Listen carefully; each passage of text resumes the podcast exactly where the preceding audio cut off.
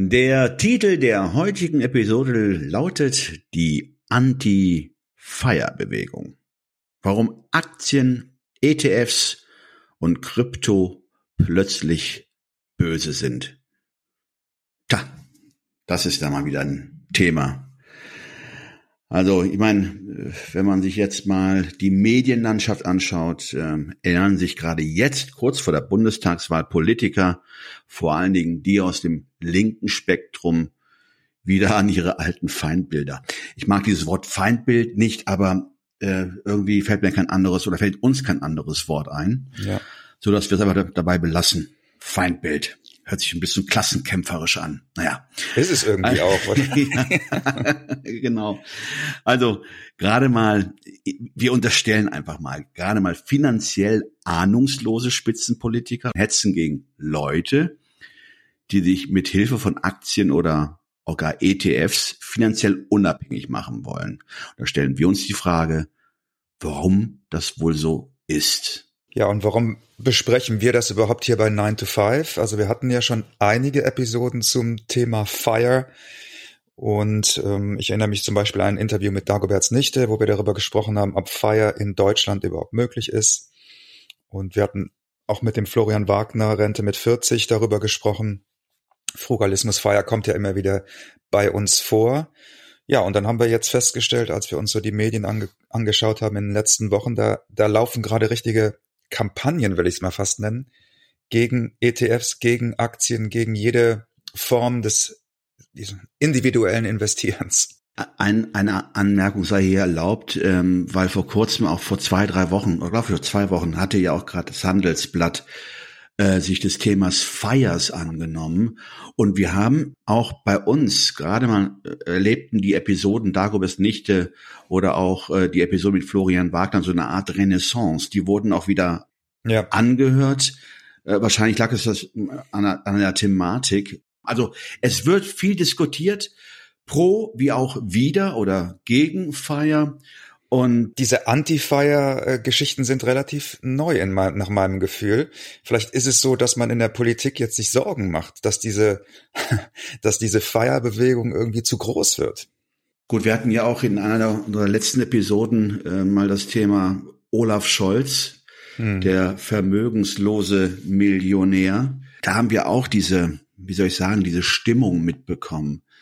A, dass nach seiner Ansicht es ja sowieso nicht sehr viele Aktienanleger gibt. Das hat er gesagt, die paar vier oder fünf oder die, die, die sich mal die vier Aktien haben und sich eine fünfte kaufen.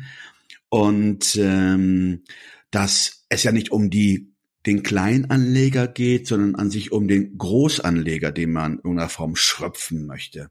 Ja, und da wird dieses Feindbild eben bedient, weil der Großanleger ja in der Regel auch die Gelder von Kleinanlegern verwaltet. Also da wird ja bewusst irgendwie die Wirklichkeit äh, verzerrt. Wir versuchen das natürlich jetzt nicht, ähm, wie soll ich sagen, emotional zu beantworten. Wir versuchen schon Fakten heranzuziehen, um für uns mal herauszufinden, woher diese Stimmung kommt oder warum diese Stimmung überhaupt gemacht wird gegen die Anlageform Aktie oder ETFs.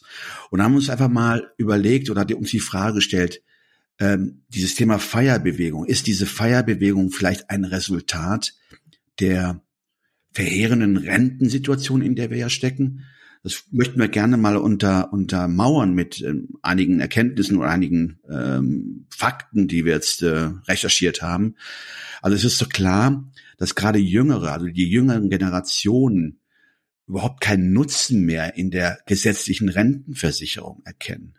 Ja, und das vor allem dann, wenn man bedenkt, dass der Beitragssatz für den Teil, den man in die Rentenversicherung einzahlt, bei 18,6 Prozent liegt und das wiederum einen Anteil oder einen maßgeblichen Anteil ausmacht an, äh, an den relativ hoch geltenden oder zumindest hohen Steuern und Sozialabgaben in Deutschland. Wir sind, glaube ich, in der, wir sind, glaube ich, führend. Wir sind, glaube ich, führend. Also einerseits wird, ist, glaube ich, den jungen Menschen klar, dass sie am Ende ihres Lebens nicht viel aus der Rentenkasse rausbekommen und auf der anderen Seite müssen sie sehr viel einzahlen. Und dieses Ungleichgewicht führt natürlich zu einer Unzufriedenheit. Und wenn man sich den Rentenbescheid anguckt, das haben wir ja auch mal gemacht in der Episode 100, die, glaube ich, unsere am meisten aufgerufene äh, Webseite ist bei 9to5.de, äh, interessanterweise. Da haben wir uns ja mal angeschaut, was bedeutet dieser Rentenbescheid im Detail. Da steht ja alles drin, aber Viele ignorieren es einfach komplett, es geht sofort in die Ablage. Und wenn man sich mal wirklich äh, zu Gemüte führt, was auch keinen Spaß macht, müssen wir fairerweise sagen, dann taucht auch irgendwann das Wort Versorgungslücke auf und auch der Appell, der indirekte Appell, sich um diese Versorgungslücke zu kümmern. Also die Politik und auch die Rentenversicherung sagen ja selber, Leute, es wird nicht reichen. So. Auf der einen Seite heißt es ja wirklich, ihr müsst diese Lücke privat schließen. Aber auf der anderen Seite torpedieren sie alle Möglichkeiten, Richtig. die man heranziehen kann. Also Aktie mit Abgeltungssteuer. Okay, jetzt kann man natürlich sagen, die Abgeltungssteuer liegt weit unter dem persönlichen Einkommensteuersatz. Aber trotzdem wird diese Anlageform nicht hofiert. Im Gegenteil. Es ist ja auch in der Regel schon versteuertes, nicht in der Regel, es ist ja schon versteuertes Geld. Ne? Also das darf man ja auch nicht vergessen. Wenn jemand sich einen ETF-Anteile kauft monatlich, dann macht er das von dem Geld, das er schon einmal versteuert hat. Richtig, richtig. Aber da wird natürlich jetzt dann auch der Gewinn versteuert bei, bei, bei der Aktie. Aber egal, worum geht es letzten Endes? Wir haben ja diese Rentensituation und dann müssen wir uns eine Zahl mal, mal zu Gemüte ziehen. Der Staat hat in 2020 erstmal über 100 Milliarden die Rente bezuschussen müssen. Mit Steuergeldern. Das muss man sich mal vorstellen. Mit Steuergeldern. Das heißt, äh, die Versorgungslücke ist ja nicht nur bei uns da, sondern auch beim Staat, der ähm, ja aus der aus dem Umlagesystem, aus dem Rentensystem die Aktien, äh, die die sorry, die Renten nicht mehr bedienen kann. Sie muss das Rentensystem bezuschussen. Hey, es wird doch langsam Zeit für eine grundlegende Reform. Und warum Richtig. passiert da eigentlich gar nichts? Genau, das ist die große Frage, die wir uns auch stellen. Warum anstatt sich diesem Thema zu widmen und zu sagen, hier ist eine Reform nötig, wir müssen das anpacken. Es funktioniert ja offensichtlich nicht mehr. Also wenn man es jetzt mal mit einem Unternehmen vergleicht, das sagen wir mal Autos herstellt und von dem Autoverkäufen noch nicht mal mehr seine Mitarbeiter und die Unkosten bezahlen kann, sondern sich dann Kredit für nehmen muss. Das ist es ja letztlich, diese 100 Milliarden Renten sind ja im Grunde genommen wegen Kredit. Dann würde man sagen, ja, dein Geschäftsmodell funktioniert nicht mehr. Du musst das jetzt irgendwie abändern. Also so geht's ja nicht weiter. Und da ist die Frage, warum passiert das nicht? Warum torpediert man sozusagen die Alternativen und hetzt gegen alle Alternativmodelle? Ja, wahrscheinlich ist es dann halt die Trägheit oder sagen wir mal so, wie es immer so schön heißt, never touch a running system, auch wenn es ein äh, relativ schlecht äh, laufendes System ist. Äh, es geht bei einer oder die Motivation der Regierung oder der, des Politikers ist ja, äh, bei ihnen geht es ja um die Maximierung von Wählerstimmen wenn man bedenkt, dass jeder fünfte Deutsche ein Rentner ist, tut man sich schwer, daran was zu, ja, zu ändern. Man macht es, aber immer zu Kosten der Rentner. Wenn man bedenkt, dass mittlerweile auch die Rente, die Rente versteuert wird, ist es wieder ein Mittel, ne, also zu sehen, wie man das Geld wieder zurückbekommt. Oder das Renteneintrittsalter immer weiter nach hinten schiebt. Äh, ich weiß noch, vor 10, 20 Jahren waren wir bei 62, 63 Jahren, 65. Jetzt mittlerweile sind wir bei ähm, Leuten unseres Alters bei 67 Jahren Renteneintritt. Ja, da würde ich gerne mal den Maurer sehen, der bis 67 arbeitet. Und äh, an diesen Stellschrauben ja, an diesen Stellschrauben wird gearbeitet. Es wird auch gearbeitet an, an, an, an Zeiträumen, wie viel Rent oder welche Zeit der Ausbildung darf man noch heranziehen, um Rentenpunkte zu, zu, zu bekommen. Ich weiß noch, früher vor 20, 30 Jahren hättest du das Studium noch anrechnen lassen können. Ähm, wird heute zwar auch angerechnet, aber du hast dafür auch Rentenpunkte sammeln können. Ist alles weg. Ja, jetzt ist es heute als Studium, äh, nennt man das äh, Wartezeit. Ja, die wird zwar angerechnet, aber du hast dafür oder in der Zeit keine Beiträge, keine Rentenpunkte erwirtschaftet. Das heißt, daran kann man relativ schnell sehen, ja, man doktert am Patienten rum, ja, äh, ohne mal bekämpft die Symptome, aber geht nicht an die Ursache und schmeißt schmeißt dann lieber Nebelkerzen. Also wir sehen das als Nebelkerzen. Wir kommen auch gleich auf die Zitate, die Twitter-Zitate der Linken, auf die wir uns beziehen. Und die Frage ist vielleicht, ist das auch diese, es gibt ja diese, diese Sunk Cost Fallacy, also diese Idee, bei Investments, dass wenn man einmal, was weiß ich, man hat die Telekom-Aktie gekauft, hat da 5000 Euro reingesteckt und hat man immer noch nachgekauft und so weiter. Und dann kommt man an den Punkt, wo man, ne, throwing good money after bad, wo man dann lieber weiter Geld da reinsteckt oder es stehen lässt, anstatt zu sagen, okay, ich muss jetzt die Reißleine ziehen, ne? Und vielleicht ist es auch, ist es auch so eine Dynamik, dass man so, dass der Staat sich da so verrannt hat und so viel Zeit und Energie und und auch Medi Medienaufmerksamkeit reingesteckt hat, dass man jetzt sagt, ja, wir können da jetzt nicht plötzlich sagen, das Ding funktioniert nicht mehr. Wobei, mal ganz ehrlich, ich glaube, die Initiatoren dieser, äh, dieses Rentensystems, die sind wahrscheinlich auch nicht mehr äh, auf dieser Welt. Also ich glaube nicht, dass die Leute, die Politiker heute sich wirklich einen, einen riesen Zacken aus der Krone brechen würden, wenn sie sagen würden, was man auf das System als solches funktioniert einfach nicht. Die Warnsignale sind so eindeutig, und an sich ist es schon mittlerweile auch schon jedem klar, dass so die Rente nicht funktioniert. Wir hatten eben das Thema Versorgungslücke. Versorgungslücke ist erst dann in aller, Munde, wenn du kurz vor dem Renteneintrittsalter stehst, habe ich den Eindruck. Aber gerade bei den Jüngeren, die wir ja auch gerade angesprochen haben, die erkennen, ja, hey, wofür soll ich jetzt 40 Jahre arbeiten? Ja, wenn ich doch am Ende nichts rausbekomme. Oder wenn ich einfach nur höre, hm, ihr müsst privat vorsorgen. Genau, ich zahle eine und lande trotzdem an Altersarmut. Das ist ja wahrscheinlich auch einer der Gründe, warum diese Feierbewegung Rente mit 40, warum das so attraktiv geworden ist. Ja, vor dem Hintergrund sind solche Dynamiken ja, glaube ich, auch erst ähm, erklärbar. Das gab es ja in Amerika schon viel früher, aber in Amerika gibt's ja auch nicht so ein Rentensystem. Es gibt Social Security und die ist auch teilweise höher, das will man gar nicht glauben, die ist teilweise sogar höher als die Rente in Deutschland, aber die ist halt nur für eine bestimmte Gruppe. Und dieses Rentensystem in Deutschland hat eben lange einen guten Ruf gehabt und war lange Zeit eben auch so, ja, ausreichend. Ne? Und, es war ausreichend, solange es genug Leute gab, die dieses System alimentiert haben. Solange es mehr Arbeiter gab als, als Rentner.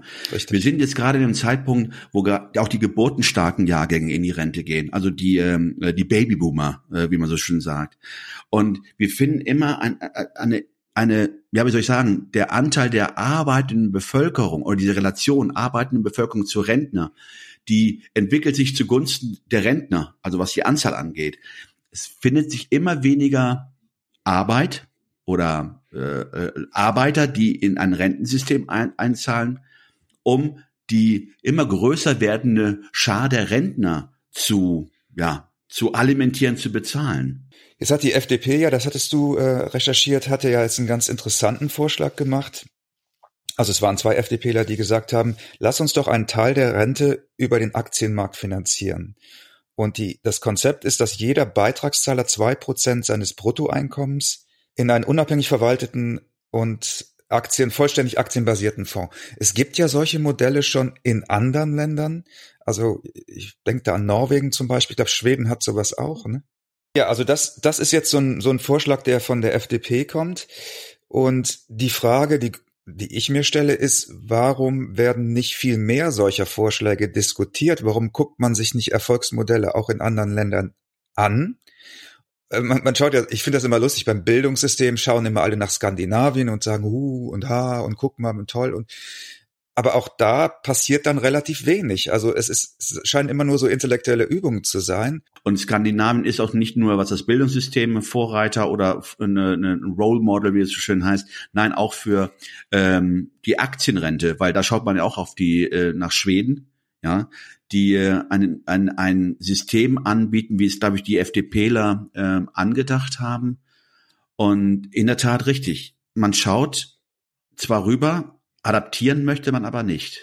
Vielleicht sollten wir jetzt an dieser Stelle mal das ein Zitat anführen, auf das wir uns auch im Titel berufen haben, wo wir davon gesprochen haben, dass jetzt plötzlich Aktien böse sind.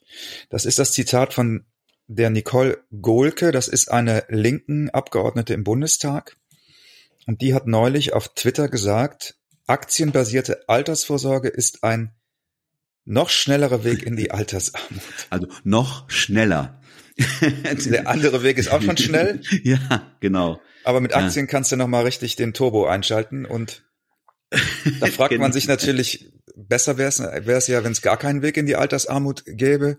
Äh, ein langsamerer Weg ist ja immer noch ein, ein Weg in die Altersarmut. das, diese, diese Aussage der linken Politikerin wollen wir jetzt mal ein bisschen auseinandernehmen und äh, schauen, ob das ja faktenbasiert ist oder ob das Fake News sind. Da müssen wir auch nicht mehr so weit schauen, weil es gibt dazu auch schon Abhandlungen zu diesem Thema oder zumindest Reaktionen. Und eine Reaktion war ja, die habe ich gelesen im äh, Der Aktionär, da hat auch der ähm, der Chefredakteur Leon Müller ähm, ja da, darauf reagiert und versucht, die Empirie sprechen zu lassen.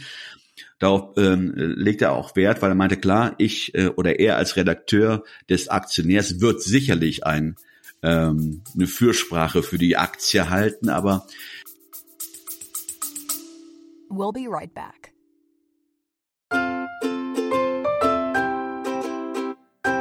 Es ist Zeit für Werbung in eigener Sache. Aber keine Sorge, wir machen es kurz und schmerzlos. Wir, also Christian Schmid und Ruben Albert Barrera, die Leute hinter dem 9-to-5-Podcast, wir haben ein Buch namens Feierabendboss geschrieben. In diesem Buch zeigen wir, dass es möglich ist, deine eigenen Wege zur finanziellen Unabhängigkeit zu gehen, ohne komplizierte Finanzbegriffe oder trockene Ratschläge. Versprochen. 33 realistische Ideen für Nebenjobs sind darin enthalten, die du starten kannst, ohne deine Ersparnisse zu plündern. Es geht darum, dir mehr Optionen zu bieten, weniger abhängig von deinem 9-to-5-Job zu sein. Denk darüber nach, es deinem Chef bei der nächsten Kaffeepause zu erzählen. Hey Chef, ich werde mein eigener Chef. Feierabendboss ist ab sofort erhältlich. Überall, wo es gute Bücher gibt. Also schnapp es dir und lass uns zusammen auf die Reise gehen. Zu der Freiheit, die du verdienst.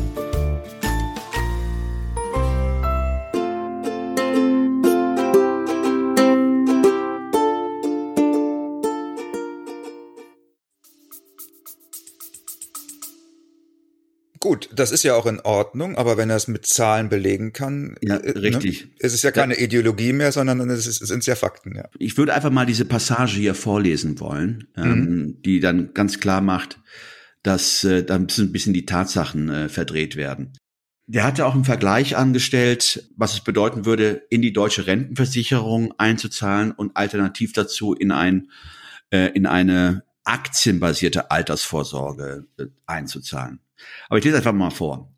Also er schreibt, die deutsche Rentenversicherung behält 18,6 Prozent des Bruttolohns eines Arbeitnehmers ein. Arbeitgeber und Arbeitnehmer tragen davon jeweils die Hälfte, also 9,3 Prozent. Insgesamt fließen bei einem durchschnittlichen Gehalt 40.551 Euro brutto laut der deutschen Rentenversicherung somit 628,54 Euro in die gesetzliche Rentenversicherung. Also über 40 Beitragsjahre, so rechnet er aus, summieren sich die Einzahlungen somit auf 301.700 Euro. Er hat auch keinen Zins draufgeschlagen. Das ist mhm. praktisch nur die reine Einzahlung, weil das Geld wird ja nicht verzinst. Richtig. Der Rentner erhält in westdeutschen Bundesländern eine Rente in Höhe von 1367 Euro und 60 Cent mhm. pro Monat. Jetzt stellt er die Frage, das ist die Gegenüberstellung, was würde nun passieren, würde man das System durch eine zu 100 Prozent aktienbasierte Altersvorsorge ablösen? Mhm.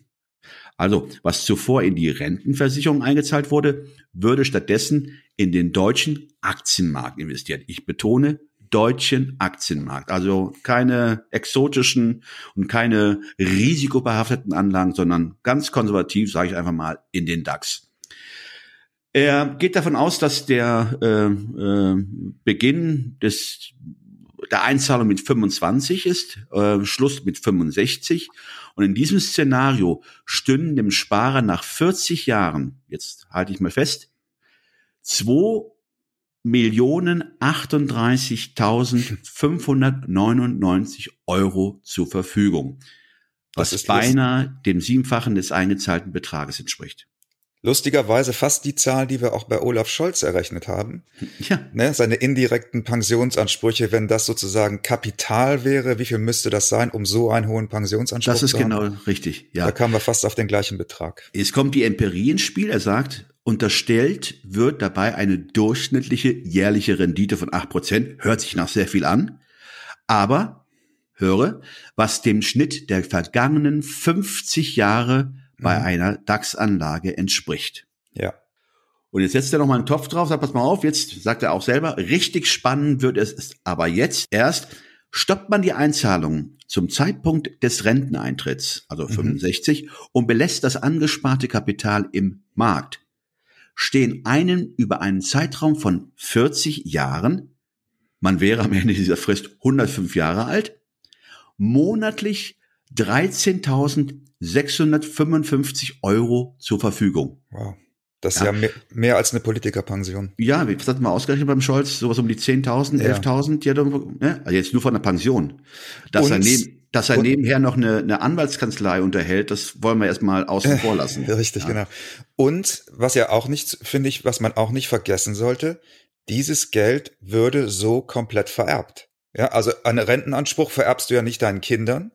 Dieses Geld würde komplett, also du hättest sozusagen auch für die nächste Generation in An- und Abführung schon ausgesorgt. Ja. ja, gut, abzüglich der, ich weiß nicht, ob da jetzt da noch eine Erbschaftssteuer anfällt. Erbschaftssteuer, genau. Der, aber ja, genau, das ist ein, ein, ein, Rentenanspruch, den du weitergeben kannst. Vielleicht ein wenig äh, äh, minimiert oder reduziert, weil da die Erbschaftssteuer abgezogen werden müsste, aber zumindest hinterlässt du etwas, aus denen dann die nachfolgenden Generationen äh, Vorteile ziehen können. So, also was haben wir gesagt? Genauso, also zehnmal so viel wie bei der gesetzlichen Rente. Jetzt geht er dann hin und dann geht er auf diese Bemerkung, die du gerade vorgelesen ja. hast, diese Bemerkung von der Frau Gohlke oder den Herrn Rixinger, der hat ja auch was dazu gesagt. da sagt er hier, nachdem Sie weder die Fragen anderer noch meine hierzu auf Twitter beantwortet haben, liebe Frau Gohlke, lieber Herr Rixinger, wiederhole ich sie hier. Wie kommen Sie zu der Behauptung, die aktienbasierte Altersvorsorge führe noch schneller in die Altersarmut? Sie ist schlicht falsch, empirisch nicht zu belegen und eine dreiste Verdrehung der Tatsachen.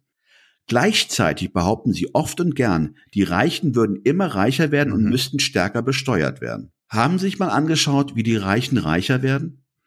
Oftmals profitieren sie von der Entwicklung des Aktienmarktes höre. wenn es doch aber die Gewinne oder wenn es doch aber diese Gewinne laut Ihrer Darstellung gar nicht gibt, weshalb wollen Sie die dann stärker besteuern? Ja, und ich würde sogar noch weitergehen. Warum benutzt man einerseits die Reichen als Feindbild und, und die meisten Reichen sind über Aktien entweder reich geworden oder über Unternehmertum und Aktienanteile und stabilisieren ihren Wohlstand auch mit Aktien. Also warum benutzt man die als Feindbild? Und auf der anderen Seite sagt man aber, wenn andere Leute das auch machen möchten mit ihrem Geld, dass das äh, sinnlos ist oder dass das sogar negativ ist und tut so, als würde man Verbraucherschutz betreiben oder so nach dem Motto, wir warnen euch, seid vorsichtig, äh, lasst lieber die Finger von den Aktien. Wo, wo ich mich dann, wo ich mir dann auch frage, okay, also das ist ja offensichtlich äh, ein Dogma und hat nichts mit der Wirklichkeit zu tun. Aber was wäre denn dann die Konsequenz? Was wäre denn die Empfehlung eines linken Politikers? Weil die Einzahlung in die Rentenkasse ist ja auch fix, also daran kann man ja auch nichts machen. Sollen die Leute dann einfach warten, bis sie in die Altersarmut schlittern? Oder ich verstehe gar nicht, wie diese äh, Versorgungslücke nach der Vorstellung der Linken überhaupt gefüllt werden soll. Also ich, ich glaube, da werden ja auch wirklich, die Linken sind halt konditioniert, wie sie konditioniert sind. Ich meine, klar, die Linken äh, äh, haben ja einen Auftrag. Ich denke einfach mal, ähm, das ist auch so ein bisschen eine Ablenkung. Also ja. eine Ablenkung von vielleicht wichtigeren Themen, die wir gerade angesprochen haben. Reformen der Rentenversicherung vielleicht. Mhm. Ja, stattdessen geht man hin, oh, lass uns irgendwie mal ähm, ähm, eine Nebelkerze starten, weil ja. über wen reden wir eigentlich? Was sind, wer, wer sind denn die Reichen? Ja gut, ich es ist ja auch immer die Frage, wie man überhaupt Reiche definiert. Ne? Also ja, ja, richtig. Das ist auch eine Definitionssache. Aber es ist einfacher, dann gegen sie zu schießen, als vielleicht alte, tradierte Systeme, die nicht vielleicht drohen, bald nicht mehr zu funktionieren, die bloß nicht anzufassen. Das sind die heiligen Kühe so nennen wir sie, oder die Cash-Cows der Regierung, bloß nicht dran. Also müssen wir irgendwie einen Nebenkriegsschauplatz aufbauen. Und das machen wir in Form von, von äh, ey, hier, ähm, äh, das Thema mit Kapital. Klar, äh, dass, dass das den Linken ein Dorn im Auge ist, dass die Ertragssteuern oder die, die, die oder die sogenannte Abgeltungssteuer nur bei 25 Prozent. Die würden natürlich gerne sehen, dass sie, dass jeder mit seinem persönlichen Einkommensteuersatz abführt. Aber worüber reden wir denn? Wenn man, natürlich, wenn man sich mal die, die, die Einnahmen des Staates anschaut, ja, dann ist die Abgeltungssteuer, die momentan bei 25 Prozent liegt, ja, wenn, selbst wenn man sie erhöhen würde bis auf 45 Prozent, würde das nicht mal eine Verdoppelung bedeuten in den Einnahmen. Mhm. Und die Abgeltungssteuer macht nur nur, also immer noch immerhin, aber 1,2 Prozent ungefähr, ein Prozent der Einnahmen des Staates aus. Da sehe ich so eine Doppelmoral. Einerseits sagt man, ja, das sind ja nur ganz wenige, hat der Olaf Scholz ja auch gesagt, ne? Ja, die paar verstrahlten Leute, die vier Aktien haben und eine fünfte kaufen wollen. De facto ist es ja mittlerweile so, dass wir 15 Prozent der Deutschen in Aktien investieren. Aber man versucht einerseits diese Gruppe klein zu reden und als ein bisschen absonderlich zu beschreiben. Und andererseits sieht man aber auch offensichtlich eine Gefahr da drin, weil man ja ständig auch diese Gruppe sozusagen ähm, verbal bekämpft. Und wenn man, wie du sagst, sich die Zahlen anguckt, 1,2 Prozent und Lohn, die Lohnsteuer sind 27 Prozent, steht jetzt nicht irgendwie in einem Verhältnis, wo man sagt, okay, da müssen wir jetzt so viel Aufmerksamkeit draufstecken. Also nochmal, für mich ist die Frage, wir haben jetzt eine Erklärung gefunden, das sind Nebelkerzen. Man möchte eigentlich von dem nicht funktionierenden gesetzlichen Rentensystem ablenken.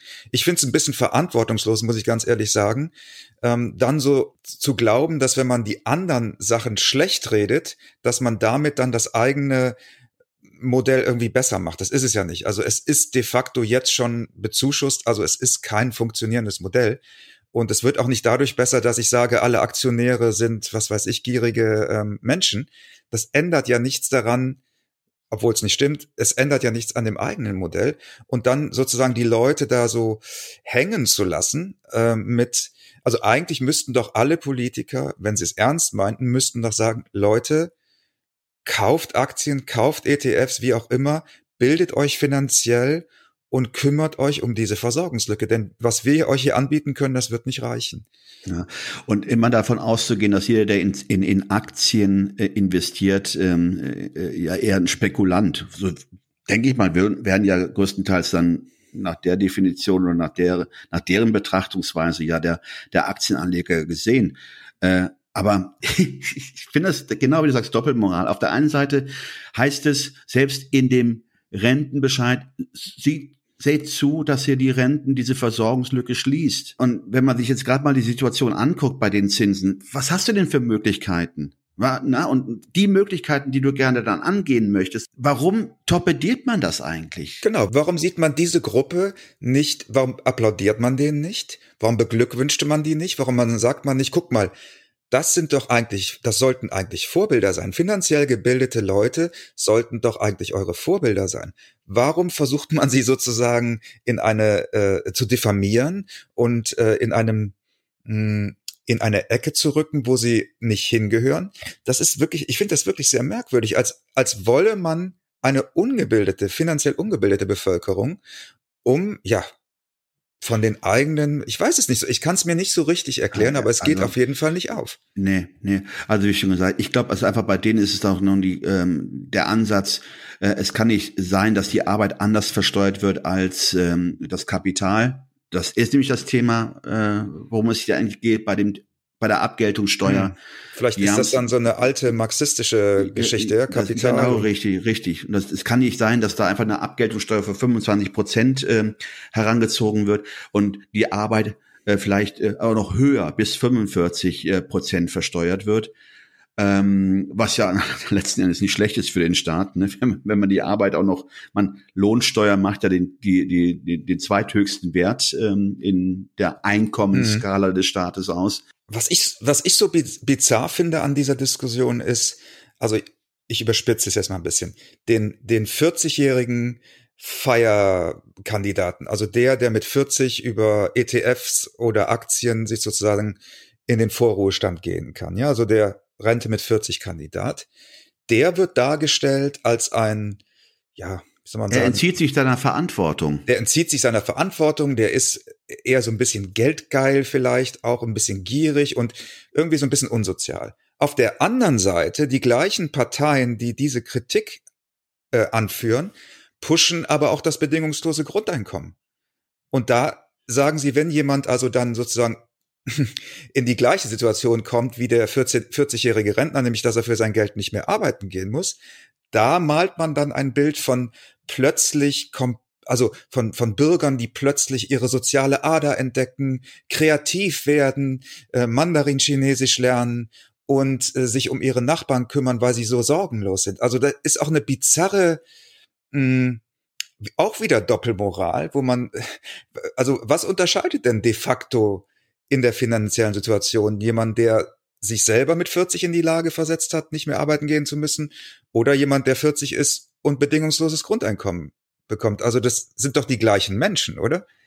Ich, ich, ich weiß es nicht. Ich, ich, ich, ich habe dafür keine Begründung. Ist das vielleicht die Angst, dass die Leute äh, sich aus der, wie soll ich sagen, äh, aus der Kontrolle oder sich der Kontrolle hm. entziehen? Also, dass man sie nicht mehr ja, dass, dass, dass, dass es da keine Beitragszahler mehr sind, dass die Leute dann unabhängig sind, sich dann vom Staat lösen, also nicht lösen ja. im Sinne, dass sie dann staatenfrei sind, aber ja. zumindest äh, sie nehmen ihr Geschick selber in die Hand und äh, ja, finanziell unabhängig, genau. Ist, das bedeutet eben auch, dass man unabhängig ist von, von den Systemen. Ja, ja weil man für sich einfach eine, eine Möglichkeit gefunden hat und äh, wie soll ich sagen, die brauchen diese Karotte nicht, die man einem, dem Esel vor die Nase hält, ja, nach dem Motto, mhm. das ist deine Rente, wenn du 40, 42, 45 Jahre gearbeitet hast, das ist der Lohn deiner, deines mühsamen Weges, ja, und die, und die dann sagen, pass mal auf, mit der Karotte möchte ich mich gar nicht äh, zufriedigen und nicht vor allen Dingen nach 45 Jahren, sondern ich habe ganz andere äh, Ziele, die ich in meinem Leben äh, verfolge. Und eins davon ist sicherlich nicht bis 65 zu warten und dann erst mit dem Leben anzufangen. Ja, die Herausforderung, die ich jetzt äh, sehe, wäre, vielleicht könnt ihr euch dazu auch mal äußern, einfach mal als, äh, um, um des Teufels Advokaten zu spielen.